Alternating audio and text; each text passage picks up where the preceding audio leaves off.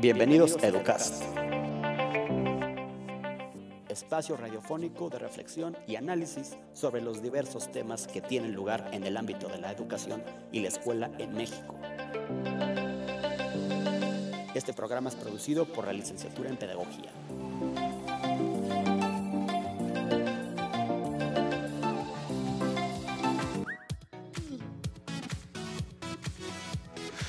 ¿Qué tal? Muy buenas tardes. Mi nombre es Omar de la Rosa López y en el programa de hoy me acompaña Valentina Jiménez de Anda. Les damos la más cordial bienvenida a nuestro primer programa de la tercera serie de este espacio radiofónico educativo de la Universidad Intercontinental, EduICAST. En este momento son las 17 horas en punto del 2 de febrero de 2021.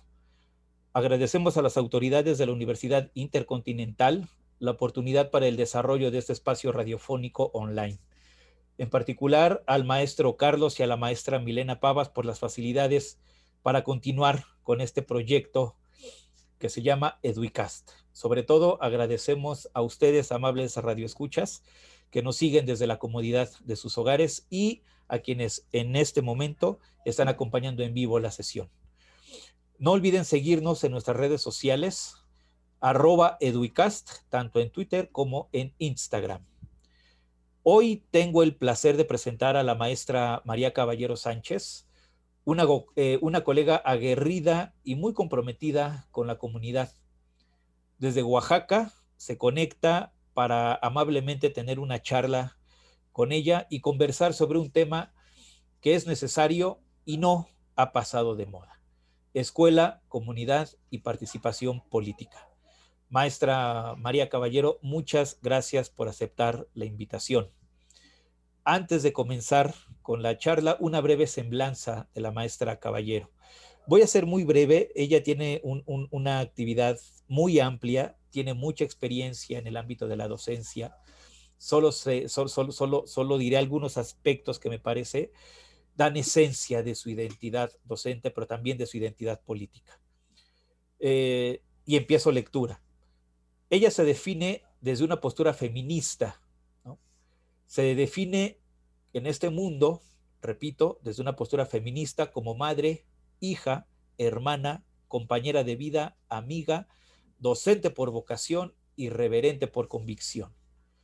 Con 22 años de experiencia en el campo educativo, ha laborado en diferentes niveles, tanto en la Ciudad de México, el Estado de México, Hidalgo, Guerrero y Oaxaca. Formó parte del colectivo académico del movimiento social Prepa Sí, Cárcel No. Fue coordinadora de la Escuela Normal Superior Federal de Oaxaca, subsede Pinotepa Nacional. Integrante de la red de universidades alternativas, que esta red actualmente se mantiene muy firme. Ya, ya, les hablaremos al respecto. Bueno, ella les hablará al respecto sobre esto más adelante. Es colaboradora en el Frente Nacional para la Educación Laica, Gratuita y Obligatoria, que recién tuvo un congreso hace no muchos, hace una semana, dos semanas aproximadamente, ¿no? Es integrante del Comité Académico Fundador del Instituto Pedagógico de Pensamiento Latinoamericano con sede en Lima, Perú. Actualmente impulsa al menos un par de proyectos.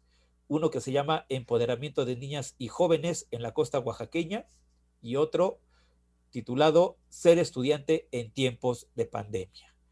Pues Maestra Caballero, muchas, muchas gracias por aceptar la invitación y es un placer tenerte aquí con nosotros en este programa. Antes de comenzar, para abrir la plática, vamos a escuchar una breve cápsula que nuestra compañera Valentina Jiménez preparó como introducción a la temática. Adelante, Vale, muchas gracias. No, gracias a ti, Omar. Bueno, una comunidad es definida como un conjunto de personas que habitan en un mismo espacio geográfico, unidas por la cultura, la lengua, las normas sociales, religiosas, etc. Una comunidad está conformada más que por un grupo de personas habitando en el mismo espacio físico, por los valores e identidades morales, políticos que los vinculan emocionalmente a los integrantes entre sí. Por otro lado, la escuela es una institución cuyas tareas primordiales son dos la enseñanza de las ciencias y la transmisión de saberes culturales, que son útiles a la sociedad y a las comunidades. Entre escuela y comunidad existe una relación simbiótica difícil de diluir. Una, la escuela está para atender las, necesidades que la comunidad manifiesta, mientras que la otra, la comunidad, está para sostener a la escuela como una institución formadora y transformadora. Es decir, las características de las escuelas dependerán de las eh, particularidades de los individuos que conforman la comunidad. Una escuela tiene como principal responsabilidad entender y comprender los diversos cambios que pueden llegar a ocurrir dentro del contexto en el que se habita, pero no actúa por sí misma sobre el contexto, sino que orienta la acción de los sujetos en la comunidad. De acuerdo con Cecilia Pareda, la relación entre escuela y comunidad no es una situación a resolver en última instancia por el educando, sino un tipo de vínculo entre referentes educativos, ya sea de personas, docentes familiares o instituciones, familia y escuela. ¿Hasta dónde es la responsabilidad de la escuela en la búsqueda del bienestar de la comunidad?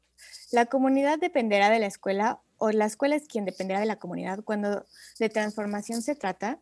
¿Cuál es el papel político de la escuela en comunidades actuales?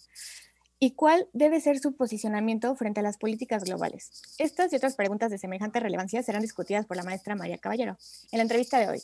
Los invitamos a que nos acompañen en este primer programa del año de la serie radiofónica educativa Educast. Bueno, esta información se obtuvo de un artículo llamado Escuela y Comunidad, escrito por Cecilia Pareda. Bienvenidos. Muchísimas gracias, Vale. Pues ahora sí, eh, Mari, comenzamos. Algo que quieras agregar a tu presentación. Fui muy breve, te comentaba, ¿no? Fui muy, fui, fui muy breve porque tu experiencia es vasta. Algo que desees agregar a lo que yo había leído al principio, Mari. no, no, básicamente es... Eh, pues más de lo que se ha hecho, me gusta más eh, lo que viene por venir, ¿no? Eso es lo que quisiera yo ah, compartir con ustedes. Pues perfecto. Tú, tú tienes, yo tengo el gusto de conocerte apenas recién, ¿no? Tenemos meses de haber empezado a entablar una, una relación profesional a distancia, porque eso es las ventajas de, las de las tecnologías. en Oaxaca, yo acá en la Ciudad de México, y ha sido muy fructífera. Y me he dado cuenta que tienes una vida política muy activa, pero no solo de hoy, sino desde tiempo atrás. ¿no? ¿Cómo fue tu activismo en la juventud? ¿Cómo empezó? ¿Qué te, qué te orilló a, a, desempeñarte como lo has hecho a lo largo de estos, de estos, de estos años? Bien, este, bueno, antes que nada, pues agradecer, agradecer eh, el espacio brindado. Omar, Vale, muchas gracias a la Universidad intercontinental que abren esta posibilidad de una narrativa de vida, ¿no? Claro. Mira, exactamente no sé, no pudiera yo decir. Yo sé que desde niveles básicos eh, la inclinación por el área de sociales y la oratoria siempre fue el fuerte, ¿no? Ahí era como que mi, mi lugar en el que yo sentía, me sentía muy bien. Lo cierto es que cuando llegamos a la, yo, yo crecí mi infancia en provincia, cuando llego a la Ciudad de México, llego directamente al, al CCH Vallejo, al Colegio de Bachilleres de Ciencias y Humanidades de la UNAM. Entonces, eh, ahí como que la dinámica del programa implicaba una vinculación con lo que estaba pasando, ¿no? En esta generación, eh, les estoy hablando, generación 87, 88, 90, por ahí de esa fue la etapa de, de mi juventud. Eh, pues SH era un plan de estudios eh, que nos vinculaba directamente a la, a la política social.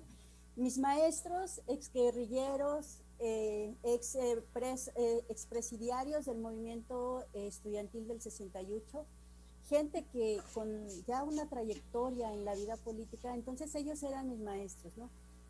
era común ir a ver al auditorio este, de economía o, al Che Guevara una conferencia sobre eh, con Gilberto Guevara Niebla. Por ejemplo, Uy, legendario Gilberto Guevara Niebla.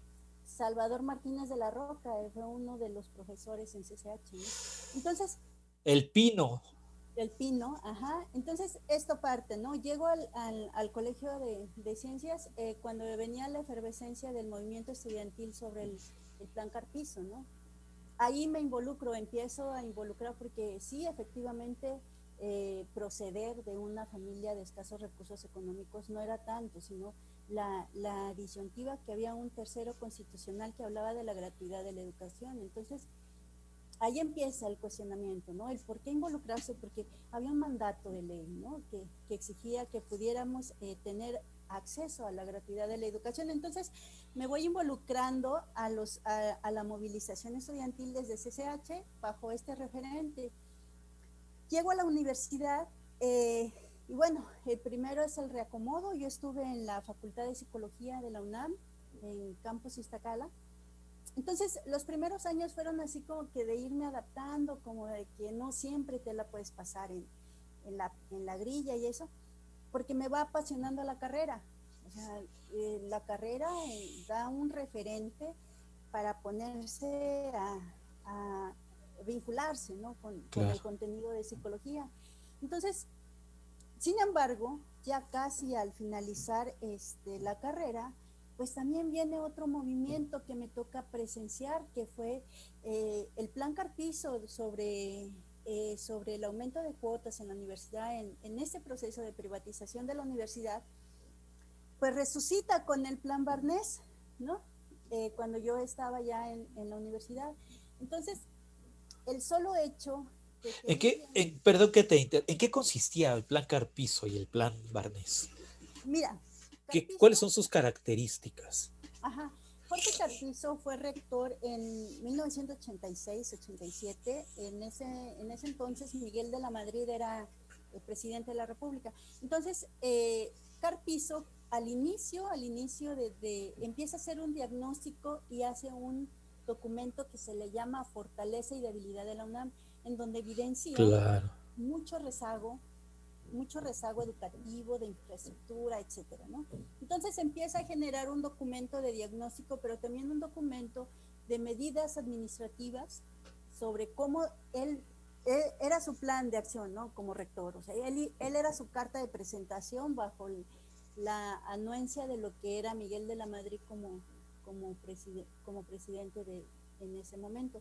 Entonces, parte de las medidas del plan Carpizo era el aumento de cuotas y empezaba ya, ya era un hecho insuscitado la anulación del pase reglamentado, ¿no? De, los, eh, eh, de esta posibilidad que se tenía en aquel entonces de la universidad, del bachillerato ir a la universidad. Entonces, ese fue el plan Carpizo, que gracias a la movilización estudiantil se detiene ese plan Carpizo, pero resucita ya en el 99, sí. pero ahora es Plan Barnés, con unas medidas un poco más eh, determinantes, más descaradas sobre la privatización de la universidad.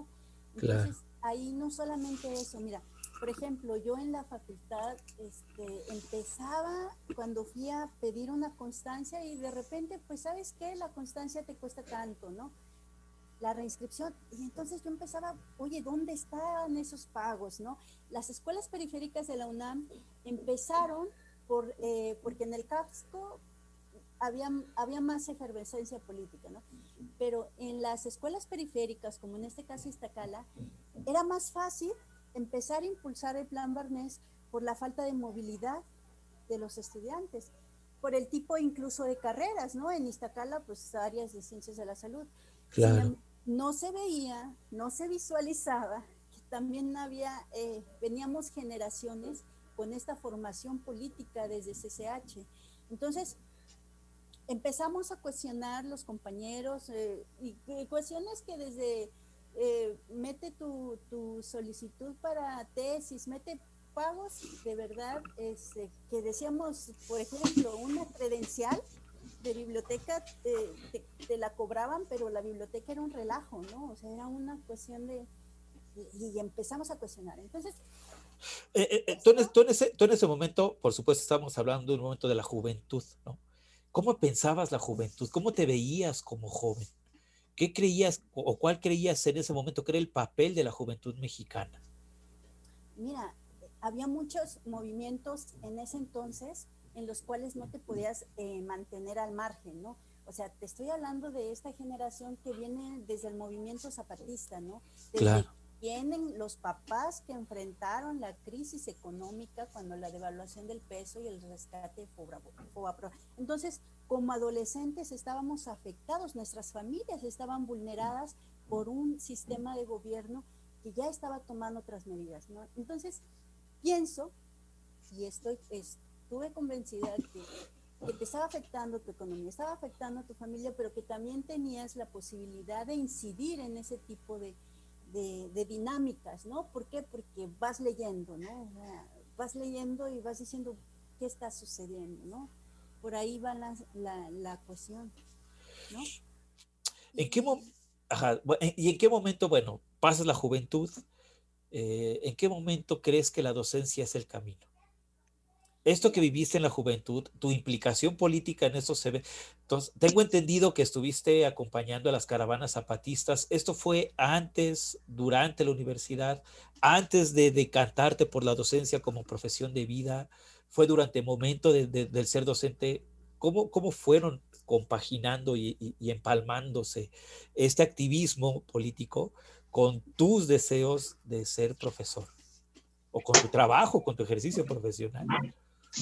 Mira, eh, eh, evidentemente que eh, la, participación en las caravanas universitarias en apoyo al STLN se derivaron ¿no? durante la universidad, pero la Convención Nacional Estudiantil en la que nos convocan en el, el se forma el Comité Estudiantil Metropolitano, que es parte de los compañeros de, de la Facultad de Ciencias, de Filosofía y del ESIME Satenco y de la UAM. Entonces, en el comité eh, estudiantil metropolitano empieza a haber una iniciativa porque se vincula, también te contextualizo, esa generación es cuando empieza la primera versión del, del Ceneval, del examen único. Entonces se genera el movimiento de rechazados. Parte de la acción inmediata que hacemos como movimiento, como frente estudiantil, fue cursos de, eh, de, preparación a los estudiantes rechazados de la universidad y su preparación para el examen de la universidad. Sabíamos eh, que tenía implicaciones porque evidentemente desde Plan Barnés, Plan Carpizo, este, era cerrar más los espacios en la universidad. Entonces, dentro del Comité Estudiantil Metropolitano empezamos empezamos a generar grupos eh, de estudiantes de secundaria que íbamos a las manifestaciones, que íbamos a las marchas pero que también estudiábamos con ellos, ¿no? Universitarios dándole clases a los chavos de secundaria, prepararlos para el examen de ingreso a la universidad. A la vez, esto también lo, hacíamos con los padres de familia. Eh, nos criticaban mucho porque decían que si era cierto tipo de manipulación y no es cierto. O sea, desde la percepción, el inicio a la docencia empieza en esta parte, ¿no? De la participación en el comité. Claro, mira, eh, eh, eso que, me, me, viene una pregunta. ¿Cómo, cómo, ¿Cómo identificar la frontera quienes están de repente inmersos en estas movilidades o movimientos políticos? ¿Cuál es la frontera entre la dogmatización y realmente el deseo de transformación y cambio? No sé si soy claro con la pregunta a ver, a ver si te entendí, el dogma, ¿no? lo que creas, ¿no? Igual ahorita ya pasó el tiempo y ya lo conceptualizo diferente, ¿no? o sea, si yo te pudiera dar una respuesta como tal, pues no, ahorita ya te daría esa, que si éramos dogmáticos y todo eso. Eh, en, en, esos momentos lo que veíamos como necesario, que como universitarios teníamos una función social muy importante. Claro. Que no era nada más irte a las marchas y después de ahí al plantón y después, no, o sea, como que había una función. Ahí es donde empieza a crecer el amor por la docencia. Y de ahí, pues, eh, otro, otra otra participación mm, eh, muy determinante en mi vida, muy determinante hasta lo que estoy haciendo ahorita, es en el movimiento de Prepas y Cárcel No. Este movimiento eh, se genera en 1998 cuando en Santa Marta Acatitla y en Iztapalapa, se pretende reabrir el penal de Santa Marta para convertirse en un penal de máxima seguridad. De ahí emerge la protesta de los colonos para cancelar ese proyecto. y se propone una escuela preparatoria, ¿no? Entonces, cuando nos invitan, porque aparte de eso, pues yo ya venía participando en mi colectivo de Iztacala, ya tenía vínculos con el, eh, surgimos de la Convención Nacional en el Comité Estudiantil Metropolitano, pero pues eh, nos hablan y nos dicen, ¿sabes qué? Se necesita eh, que vayan a dar clases y apoyar el movimiento de prepas y Entonces, pues te estoy hablando de ya, cuando eres joven tienes la energía, ¿no? No sientes el cansancio, o sea, e, es la, de por sí. el ímpetu. Ajá, el ímpetu y de por sí yo tuve un, por ahí, este, un diagnóstico de hiperactividad, entonces era imposible quedarte en paz, ¿no?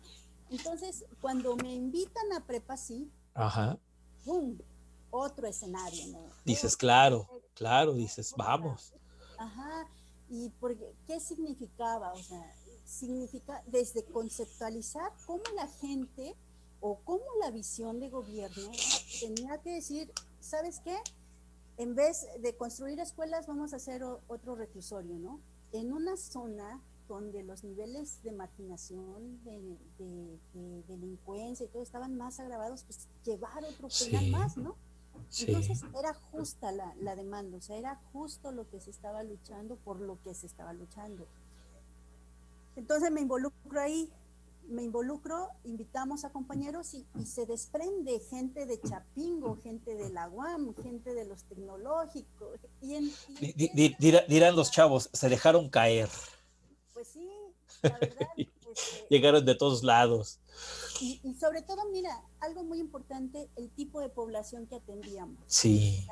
no eran chavos como los que ahorita puedo tener en mi bachillerato, pues eran chavos algunos de ellos pepenadores, algunas de ellas chavas que trabajaban en los restaurantes, chavas que, se, que, tenían otro tipo de vida, eh, problemas de adicciones. Entonces, ahí fue donde empiezo a decir, pues a ver, eh, aquí la pedagogía y los libritos no, no, nos enseñan, la universidad no te enseña eso. el campo de acción no te lo da la universidad. La universidad te da un referente, una metodología, te da un panorama, pero la práctica, sí, la práctica es otra cosa. Pero mira, con esta pregunta cierro esta primer, este primer bloque. Tú dices, la universidad no te da el trabajo de campo, pero sí te da referentes. Y me gustaría que empezáramos en un momentito a responder la siguiente pregunta. ¿Qué sí te da la universidad? ¿no? Para que pienses de una manera distinta el mundo, para que para que empieces a vislumbrar aquello que antes no veías y que en la escuela sí empezaste a ver. ¿Me explico? Bueno, pues, pero antes creo que hay algunos, bueno, no creo, vamos a algunos anuncios importantes sobre nuestra Universidad Intercontinental. Vale, por favor. Sí, claro, justo acaba de salir la, el segundo número de la revista Intercontinental de Psicología y Educación y lo pueden encontrar buscándolo así en Google o en www.script.com, así lo encuentran. Sí, es una revista que ya lleva eh, cerca de 30 años, poco más de 30 años de estarse publicando de manera ininterrumpida. Ahora este, también ya se publica de manera digital, así que ustedes pueden ingresar a www.wic.edu.mx en sección de servicios, me parece que es servicios, después biblioteca, editorial, y ahí aparecen las diversas revistas, publicaciones que nuestra universidad realiza de manera, de manera periódica. Entre estas publicaciones, la revista Intercontinental de Psicología y Educación, ¿no? Así que los invitamos a que la consulten, por favor. Eh, pues bueno, continuamos, estimada Mari, con esta charla. Yo te decía hace ratito, antes de este pequeño anuncio, de qué sí encontraste en la escuela. Porque aquí yo creo que también empezaríamos ya a empezar a, relacionar el, tu experiencia con el tema del, día de hoy, ¿no? Eh, escuela, comunidad y participación política. Y creo que van de la mano. Eh, ¿Qué sí encontraste, repito, en la escuela para que tu, tu, ímpetu por la participación, por el activismo, no cesara, sino se viera todavía más alimentado, más alimentado y con mayor efervescencia? Eh, ¿qué sí me dio la universidad? La retroalimentación de mis maestros. Creo que aquí tuve la, la fortuna eh, de regresar a preguntar si lo que estaba haciendo por ahí estaba eh, la idea, ¿no? La, la, retroalimentación de mis maestros en la universidad. ¿Qué más me dio la universidad? El referente eh, y la visión, la visión de cómo te puedes involucrar en, en, los contextos sociales, ¿no? Yo recuerdo mucho, mucho un maestro, eh, Irán, Sergio Irán, en paz descanse, ya él ya se nos adelantó. Él, eh, después de una asamblea que, estaba yo, eh, me mandó a llamar y yo le dije, bueno, ¿de qué se trata? Dice, ¿sabes qué? Este, tú no eres para quedarte aquí, ¿no? O sea, tú tienes que salir afuera y hacer más cosas afuera. Sobre todo ya se venía la huelga. Yo estaba egresando de la universidad cuando se da la huelga, pero Irán Irán me, me, me, mandó a llamar y me dijo, ¿sabes qué? Este, no te quiero que, que, hagas aquí tu trayectoria, que continúes en la universidad. Tienes que salir y tienes que ir buscando un campo de acción más amplio. Entonces, el plan de estudios también eh, que nos dio en ese, eh, en el que yo estudié en Iztacala, sí nos daba la práctica, pero eh, siempre faltaba algo, ¿no? Y creo que no depende tanto de la universidad creo que depende de uno mismo, ¿no? Creo que depende también de ese apasionamiento en el que omití muchas cosas que después tuve que recuperar porque sabía que eran útiles. Pero en ese entonces, pues eran materias, eran herramientas y como que dije, esto por el momento no me hace falta, ¿no?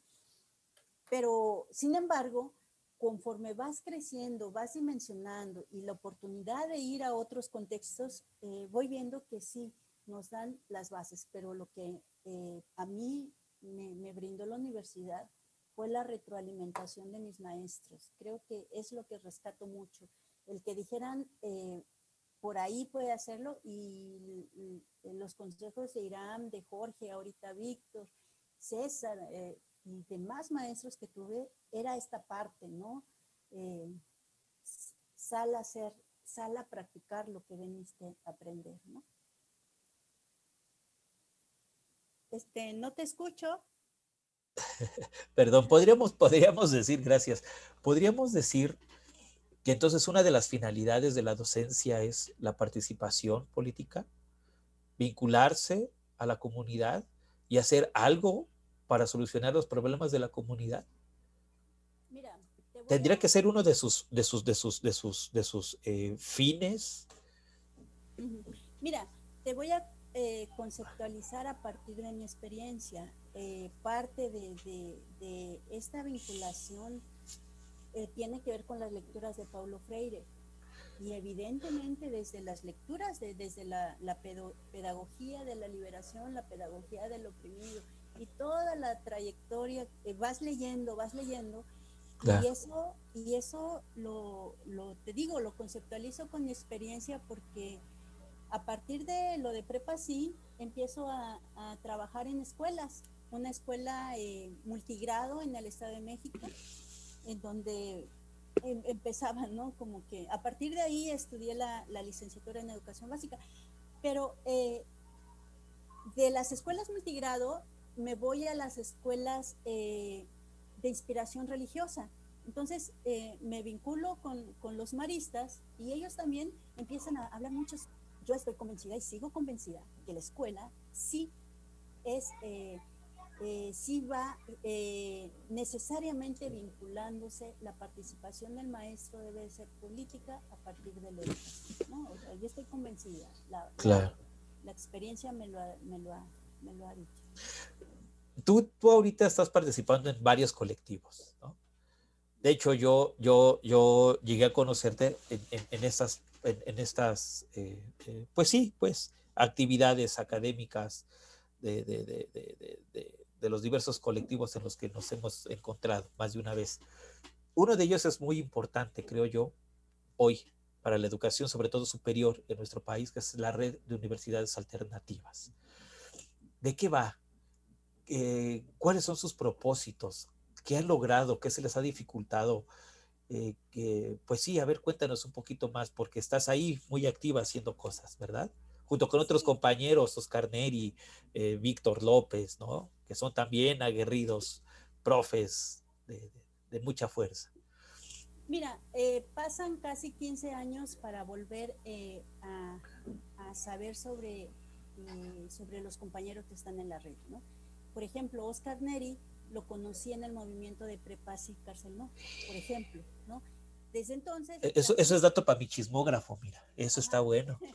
o sea, yo, a Oscar lo ubico dentro de, dentro de la UPRES como parte de la asamblea de, de los colonos, porque a, la, al movimiento de prepa llegan eh, los colonos de Santa Catarina, llegan San Miguel Tetonco, llega Miravalle, llega Iztapalapa, llega, bueno, entonces ahí llegan las asociaciones civiles y Oscar eh, lidera, o sea, tiene una gran eh, trayectoria en, en, impulsando escuelas. Entonces, Francisco Cortés, que fue eh, quien me invita, quien me cede la batuta, porque eh, Francisco empezó a organizar el colectivo de maestros y de repente dice, ¿sabes qué? Este, ayúdame porque ya no puedo, ¿no? Y, me quedo yo al frente de colectivos de maestros y empieza la relación eh, eh, con los compañeros, pero bueno, ¿qué es lo que, pasa con la RUA?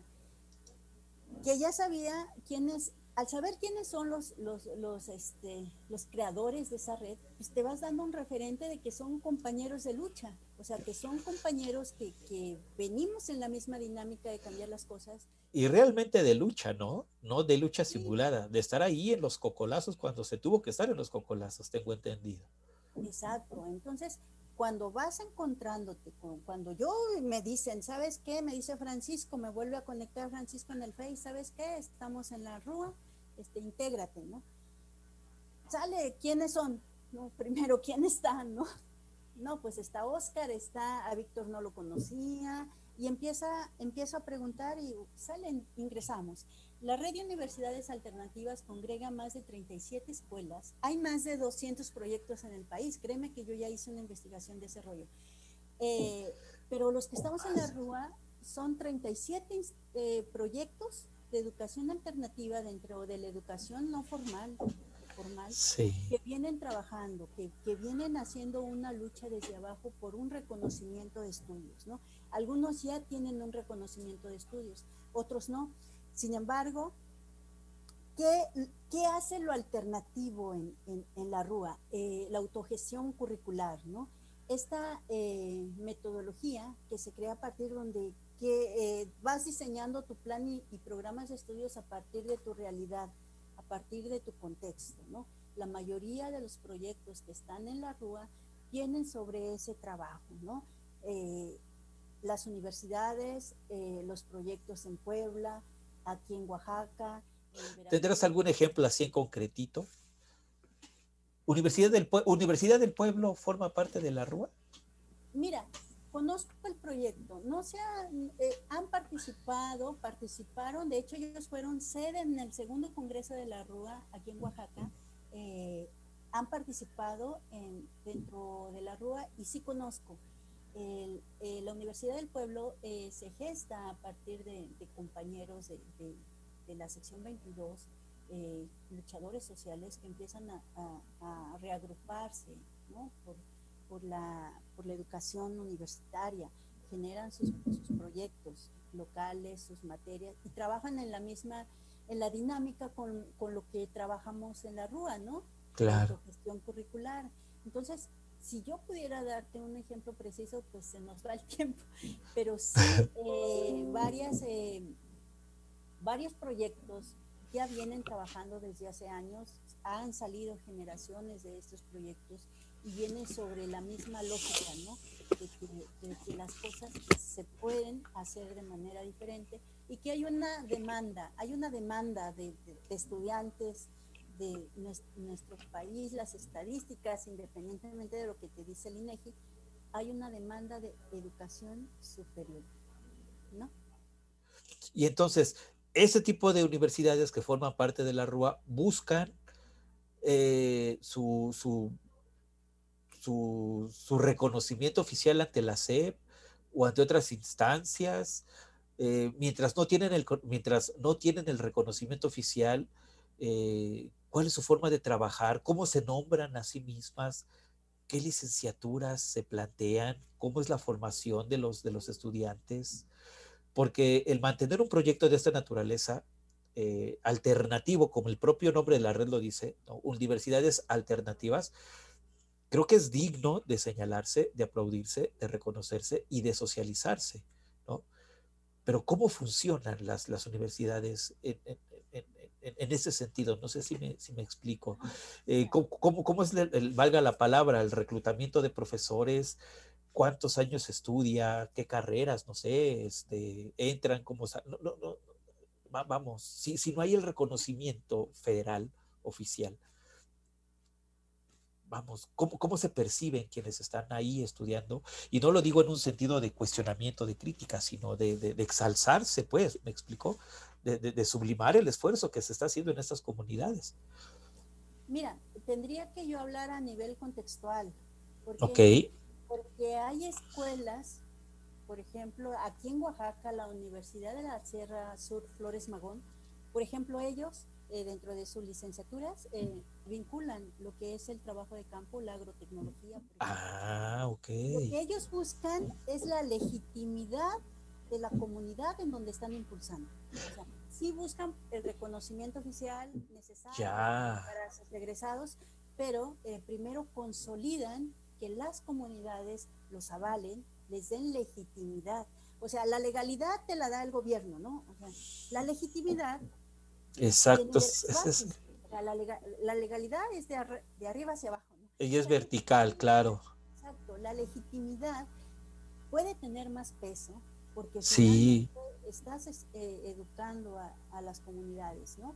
Entonces, los compañeros de la Universidad de la Sierra Sur, Flores Magón, ellos generan su propia gestión curricular generan sus mecanismos y finalmente abren la invitación, como fue en, aquel entonces Prepa sí, o sea, sabes que vas a hacer tequio pedagógico, sabes, estás consciente que implica un sacrificio, pero eh, más que nada eh, la visión, o sea, la visión de que no vas a una escuela oficial, o sea, no, no te vas a integrar a una escuela donde tienen, eh, para eso pues la SEP sabe cómo manejar, ¿no? La burocracia, eh, los candados que hasta ahorita algunas escuelas de la red han encontrado en la Secretaría de la, eh, de la Educación Pública para el reconocimiento de estudios tiene que ver mucho con esta parte de la burocracia y la corrupción que hay para los trámites administrativos en el reconocimiento de estudios.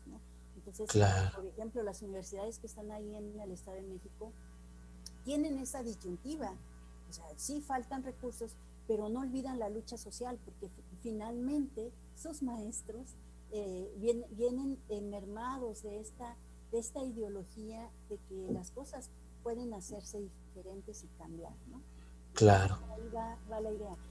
Es, es, grande, o sea, de hecho haríamos un conversatorio y invitarías a los compañeros de la RUA para poder precisar, pero lo que hasta ahorita yo he conocido de ellos y de lo que, me, he vivido aquí en Oaxaca, pues es, esto, ¿no? Claro. Qué interesante, ve nada más, qué interesante.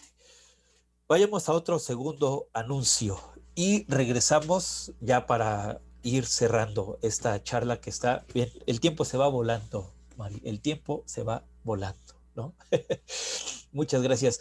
Vale, tendremos por ahí, por favor, algún segundo anuncio de nuestra universidad, por favor. Sí, claro, bastante interesante lo que nos estás contando, Mari, por cierto. Y sí, nuestros compañeros de Derecho eh, acudieron la semana pasada a una conferencia de democracia y derechos humanos.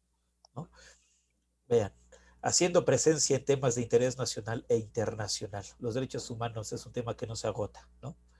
Pues, se puede decir mucho sobre el tema, pero estoy seguro que no se ha dicho todo. Y las contingencias políticas socioculturales, ¿no? Este, siempre dan de qué hablar. Y creo que los derechos humanos es un tema crucial en las relaciones internacionales, en las relaciones de uno a uno, y por qué no, hasta en esas temáticas, ¿no? El papel de la escuela en la comunidad y la participación política, porque también es un tema de derechos humanos, ¿no? Estoy seguro. Perfecto, vale, muchísimas gracias. Y pues bueno, eh, ahora qué está haciendo Mari Caballero. Ya vimos que traes un, antecedentes de juventud. bueno, ya, ya nos pasamos esa etapa de tu vida, pero me platicabas que hasta fuiste perseguida política y estuviste en el tambo, ya sabemos que eras malandra. ¿no? Bueno, parte, parte de ese activismo aguerrido, ¿no? En el que uno, en el que uno cree como joven y, que se involucra, a pesar de que las consecuencias puedan ser no tan gratas, no solo para uno, sino para los seres queridos. esa experiencia está fuerte, igual y ahorita la retomamos, ¿no? Porque tal vez eh, es algo importante en tu trayectoria y, en tu formación política, pues. Durante, durante la juventud. Pero ya vimos que tienes antecedentes en, en comités, en redes, eh, tu activismo de juventud, de universitaria, de docente, te presentaba con dos proyectos que tienen que ver con el, eh, con, el empoderamiento de las mujeres, de la, mujer en comunidades indígenas. Yo así lo entiendo. ¿De qué van? A ver, cuéntanos sobre esto que, actualmente estás llevando a cabo, Mari, por favor. Mira, eh, al llegar aquí a la costa, llego a una comunidad afro-mestiza en la cual el escenario cambia totalmente de lo que yo venía trabajando con los maristas en comunidades indígenas.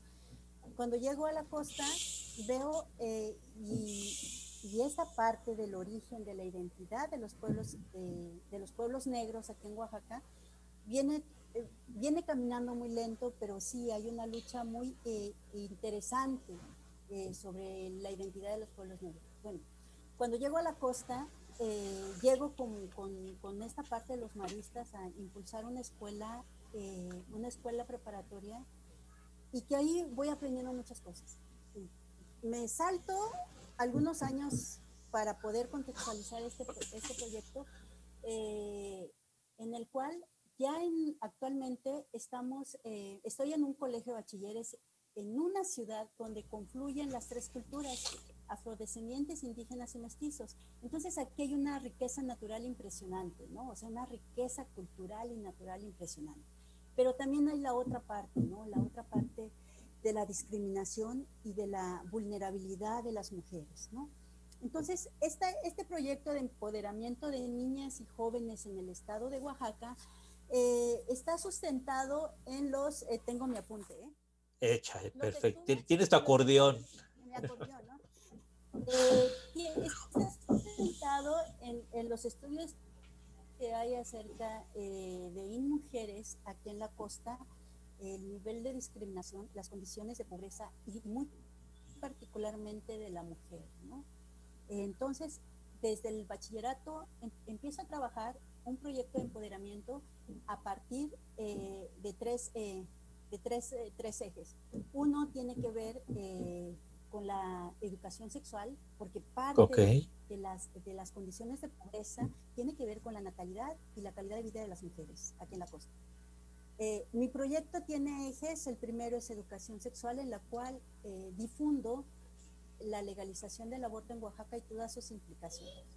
Tiene que ver con la educación socioemocional, la educación financiera en la mujer, la mejor administración de los recursos económicos, que va relacionado con la educación socioemocional, ahorita te explico por qué, y lo que es un proyecto de mujeres líderes en STEAM. STEAM significa ciencias, artes, eh, matemáticas y tecnología en inglés. Este proyecto de mujeres líderes en STEAM em, es de una fundación de una eh, maestra que se llama Rebeca Vargas, en los cuales impulsa a las niñas a eh, estudiar una carrera de estas áreas, las matemáticas, las ciencias y la tecnología.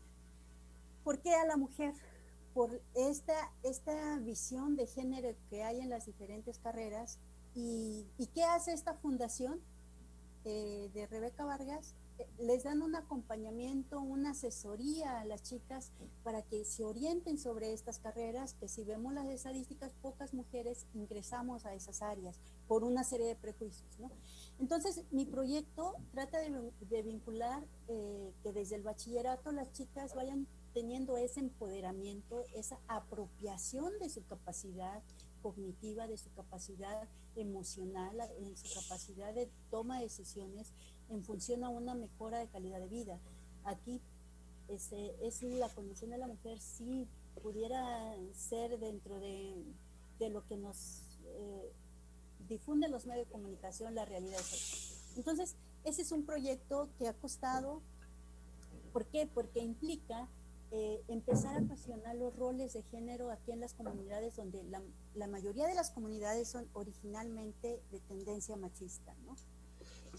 aquí, aquí mis compañeros que hablan sobre la comunalidad y eso, pues yo les cuestiono esto, o sea, ¿qué tan válido sería seguir reproduciendo estos papeles de, de, de, sometimiento de la mujer? Eh, ¿Y por qué tendríamos que seguirlo haciendo como preservación de usos y costumbres? ¿no? Entonces, este proyecto que lo, que lo estoy echando a andar desde el bachillerato, pues tiene esos alcances de que no solamente sea en la escuela, sino que también se vea en su comunidad. estoy hablando de que eh, en mi escuela somos alrededor de 1.200 estudiantes, de los cuales yo tengo la responsabilidad de 400 y tantitos porque estoy por, por grado escolar y que empezamos, ¿no? Empezamos a discutir con las chicas, les hablamos sobre la legalización del aborto, les hablamos porque es importante tener tu autoestima y la autoestima al, aceptarte como eres, no es necesario que gastes en, en, en, cuestiones estéticas, de belleza, que fajas reductivas y todo eso. Hicimos incluso un estudio de mercado. ¿Cuánto gana, cuánto gasta un estudiante? Sí, me platicabas, aquella, qué interesante, sí en cuestiones de estética y tiene que ver con esta parte de no aceptarse como son, o sea, que te tienes que este, hacer una cirugía, que tienes que eh, pagar en abonos una, una faja reductiva o un producto para bajar de peso, cuando en realidad desde la percepción pues tiene que ver con social. Entonces, y, y, es dar y es, y, es, y es en ese intento no de las jóvenes de los jóvenes en general claro, de, de, darle solución a los arquetipos que nos dominan, que nos, que nos ahí determinan. Y ahí la, la, educación financiera que también venimos trabajando, educación financiera, administración de tus recursos económicos, precisamente por esas condiciones de vulnerabilidad. ¿Qué cosa? Que se encuentra la mujer en Oaxaca, ¿no? Ese es un proyecto, este, y hay otro, hay otro que me quita el sueño que, que ahorita es una cuestión de que, llevo dos semanas sin dormir por cómo lo estamos trabajando, que se llama eh, Ser estudiante en tiempos de pandemia. estoy recuperando las historias de los estudiantes, las historias de los estudiantes, los estamos eh, trabajando en una página del Face en donde les digo, a ver, ¿qué implica para ti ser estudiante en tiempos de pandemia? ¿no? estamos creando historia en el presente. Yo les hablo claro. que dimensionen lo que implica ahorita ser estudiante. O sea, ¿qué estoy encontrando? Mira, cosas eh, se están vinculando con chavos, se están desahogando, están diciendo los maestros son mala onda conmigo, lo están publicando en las redes, ¿no? Bajo este proyecto le estoy diciendo, hablen, les cedemos la cámara y órale, exprésense, ¿no? ¿qué estoy encontrando? Eh, cosas muy interesantes, están descubriendo sus habilidades desde el arte, la música, están creando, eh, están manifestando sus sentimientos, sus emociones en estos tiempos de pandemia. Estoy viendo el nivel de orfandad en que están los chicos, la necesidad de ahorita ser abrazados, ¿no? Pero también, mira, algo muy interesante, este, un chico que dice en su video, que sube al Face y me dice, eh, este, mi mamá falleció, no tengo trabajo. Dale. Al rato lo contactó un ingeniero en el Face y le ofrece trabajo, ¿no? Entonces, ¿qué estamos generando con eh, ser estudiantes en tiempos en pandemia? Un encuentro de jóvenes, un encuentro de jóvenes a nivel estatal y a nivel nacional. O sea, trabajar con jóvenes es, eh, es lo más maravilloso, o sea, es, es, un trabajo incansable, es con quienes puedes estar a las 2 de la mañana y no terminan de hablar, es en el que ya se me ocurrió una idea. Entonces, ahorita estamos en ese, en ese proyecto porque queremos ahora sí darle la voz a los, a los jóvenes.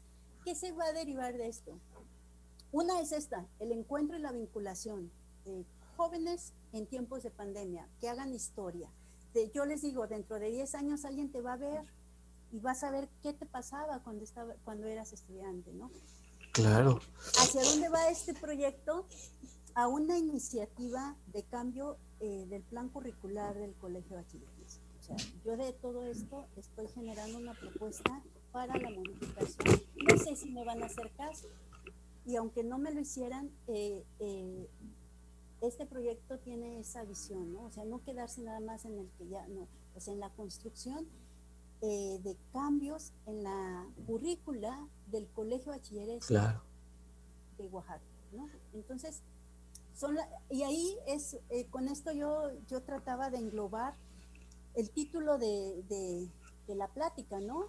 Escuela comunidad y participación política. El momento en que estás proponiendo, desde la visión de Freire, es, es la cuestión. La cuestión política es cómo incides en tu entorno. Claro. Y esto a través de la educación es de esta manera. ¿Cuál es la participación política desde la educación? Es esto. Es esto, es esta práctica, ¿no? Es esta en el que no quedarte con, con tu plan y programa si te desconectas y ya, ¿no? Es esto de, yo, yo critico este, critico y con todo respeto para mis compañeros que me escuchan, pero veo la cantidad de conferencias eh, magistrales que pero no veo a los jóvenes. O sea, no veo qué está pasando con esta generación. No los veo, no los veo platicando, no los veo discutiendo. Nada más discutimos entre los que supuestamente tenemos preparación, pero no veo a los chavos. Sí, caray. Qué interesantes planteamientos has venido a, compartir, María. En verdad, muchísimas gracias.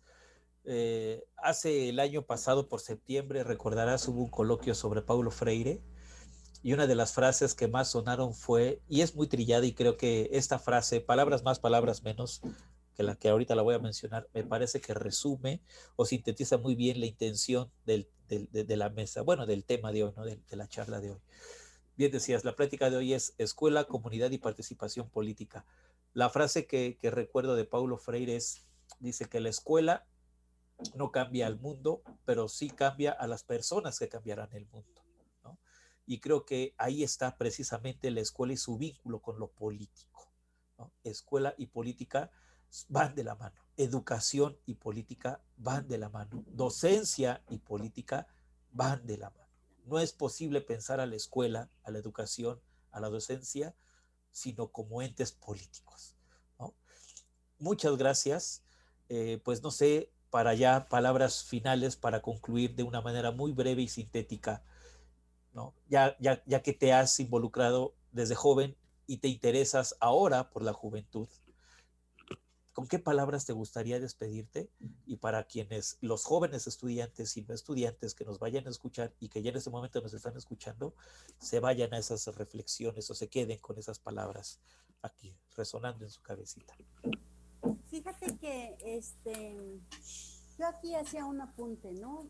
Yo quiero irme leyendo un poema de Israel Miranda, pero antes agradecer y sugerir a jóvenes así como Vale, yo sé que así como Valentina, este, su generación, pues van a ser los doctores que me van a curar cuando esté anciana, ¿no? Van a ser los maestros de, mi, de, mis nietos, ¿no? Sí. O de mi hija, o sea, y que, y que finalmente lo que se espera que esta generación sí empiece a cuestionar lo que está sucediendo, empiecen a incidir de manera eh, permanente, eh, sean investigadores. La universidad sí es muy bonita y todo eso, pero tenemos que salir a hacer investigación. Investiguen hasta que encuentres lo que en verdad te llena. O investiguen, eh, no están en, en escenario. En, en, en, mi momento, ser estudiante, ser universitaria, ser activista, tenía un señalamiento y un estigma social, ¿no? Eh, es peligroso ser joven y cuestionar. Es peligroso. Ser joven y cuestionar es peligroso. De entrada ahí ya estás en peligro. Sin embargo, eh, creo que tenemos una visión y una misión en este, en este mundo, ¿no? En este pedacito de tierra.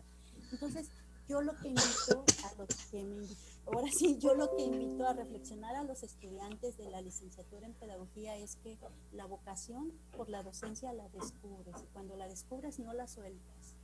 Y cuando la descubres te lleva a horizontes que jamás imaginarás. para mí me, me sorprende hasta dónde podemos llegar con una mente juvenil, ¿no? A mí me, sorprende, hay veces me sorprendo lo que pueden hacer los chavos, me sorprendo lo que pueden hacer mis alumnos.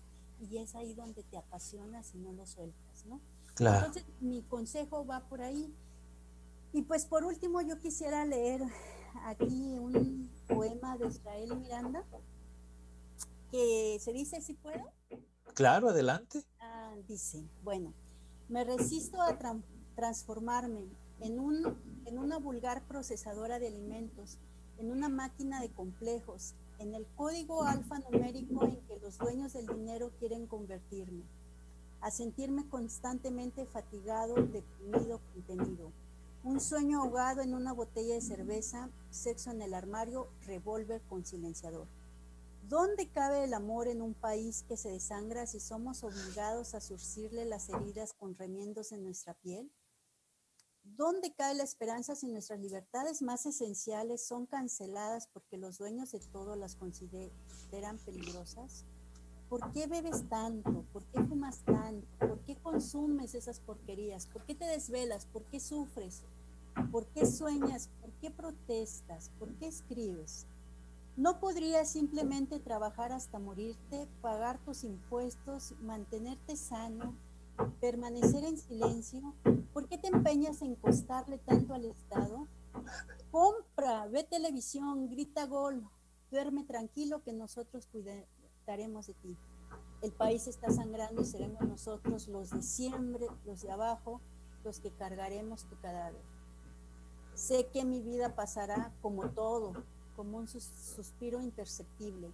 Aún así, me resisto a permanecer quieto, callado, dominado. No me interesa si me borran de sus listas o me excluyen de las nóminas.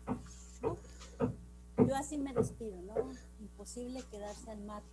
Imposible quedarse al margen. ¿no? Muchas gracias. Tenemos entre nosotros una joven, Vale, como joven estudiante, Vale. ¿Cuáles serán las reflexiones que les invitarías o que les compartirías a los chicos de tu generación?